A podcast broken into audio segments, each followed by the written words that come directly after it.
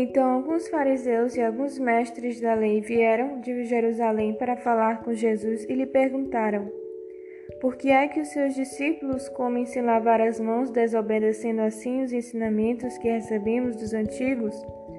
Jesus respondeu: E por que é que vocês desobedecem o mandamento de Deus e seguem os seus próprios ensinamentos?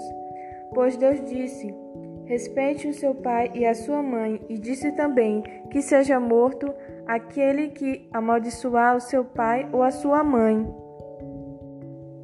Mas vocês ensinam que se alguém tem alguma coisa que poderia usar para ajudar os seus pais em sinal de respeito, mas diz: Eu dediquei isto a Deus, então não precisa ajudar os seus pais, assim vocês desprezam a mensagem de Deus para seguir os seus próprios ensinamentos. Hipócritas! Isaías estava certo quando disse a respeito de vocês o seguinte: Deus disse: Este povo com a sua boca diz que me respeita, mas na verdade o seu coração está longe de mim. A adoração deste povo é inútil, pois eles ensinam leis humanas como se fossem meus ensinamentos.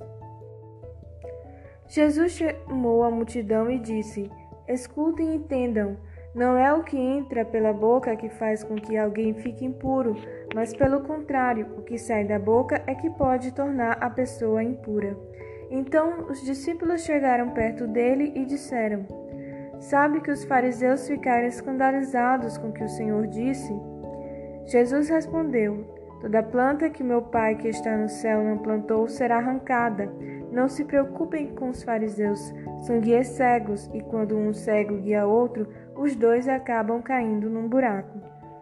Então Pedro pediu: Explique para nós aquilo que o Senhor disse antes. Jesus disse: vocês também ainda não entenderam? O que entra pela boca vai para o estômago e depois sai do corpo, mas o que sai da boca vem do coração. É isso que faz com que a pessoa fique impura, porque é do coração que vêm os maus pensamentos, os crimes de morte, os adultérios, as imoralidades sexuais, os roubos, as mentiras e as calúnias. São essas coisas que fazem com que alguém fique impuro, mas Comer sem lavar as mãos não torna ninguém impuro. Jesus saiu dali e foi para a região que fica perto das cidades de Tiro e de Sidom.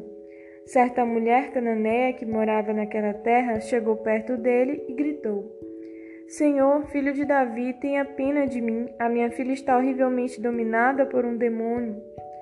Mas Jesus não respondeu nada. Então os discípulos chegaram perto dele e disseram: Mande esta mulher embora, pois ela está vindo atrás de nós fazendo muito barulho.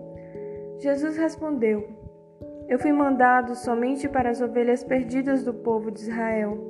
Então ela veio, ajoelhou seus pés dele e disse: Senhor, me ajude. Jesus disse: Não está certo tirar o pão dos filhos e jogá-lo para os cachorros. Sim, Senhor, respondeu a mulher. Mas até os cachorrinhos comem as migalhas que caem debaixo da mesa dos seus donos.